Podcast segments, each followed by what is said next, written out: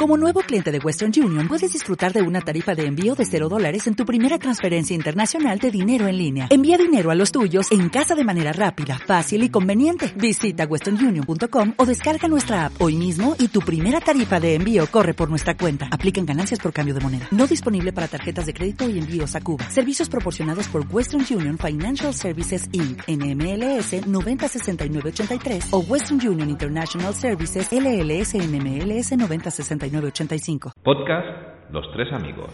Hola amigas y amigos de los Tres Amigos. Eh, bueno, aquí se van eh, con la crítica en caliente, sin gestión ni digestión alguna, de Halloween Kills. Pues sí, acabo de salir ahora del cine y he ido a ver esta continuación de, la secuela directa de, de, la obra maestra de John Carpenter, La Noche de Halloween de 1978, la secuela que estrenaron hace unos años, en el 2018 eh, película por la que he sido constantemente vapuleado por mis amigos y compañeros del podcast Los Tres Amigos. Pues así como aquella, ¿qué os puedo decir? Así como aquella me, me gustó, la verdad es que no, no me desagradó nada. Sí que es verdad que tenía un sentido del humor que me pareció muy desacertado y que no, no me gustó nada.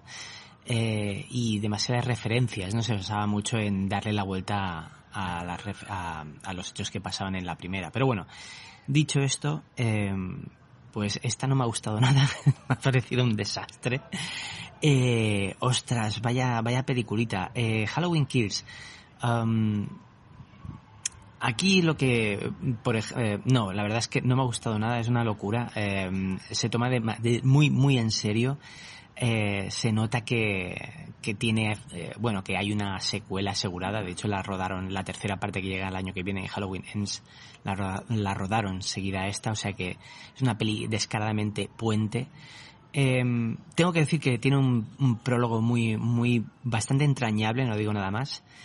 Pero eh, la película tiene un, una, una, una velocidad muy baja nada de desarrollo de personajes, eh, se pone demasiado seria y es ridícula. O sea, la comunidad de Haddonfield se convierte en, la comunidad de South Park. Em, y, qué puedo decir? Em, y realmente sí que es verdad. O sea, para aquí ya Michael Myers es el dios de la muerte y realmente tiene más sentido en relación a, a, ese río de secuelas en el cual cada vez era más indestructible lo veo más Michael Myers heredero de esa serie que no directo de, de la de John Carpenter. Eh, y en eso mm, voy a lo único que puedo destacar de la película. Hombre, si os apetece, pues a mí, eh, como a mí, pues ver, a ver algunas muertes bien rodadas y bastante espectaculares, esta peli os va a gustar. Em, pero porque esta creo que es la película de Halloween más sangrienta que he visto. O sea, realmente se pone las botas. Eh, por suerte no, no tenemos el, el, humor, el humor estúpido de, de, la primera, aunque sí que es verdad que hay una, hay, una, hay una muerte muy divertida en la cual la puerta de un coche tiene especial protagonismo. Eh, el clímax es horrible. Eh, parece dirigido por Adrian, Adrian Lyne. Joder, se parece, parece Flashdance, maldita sea.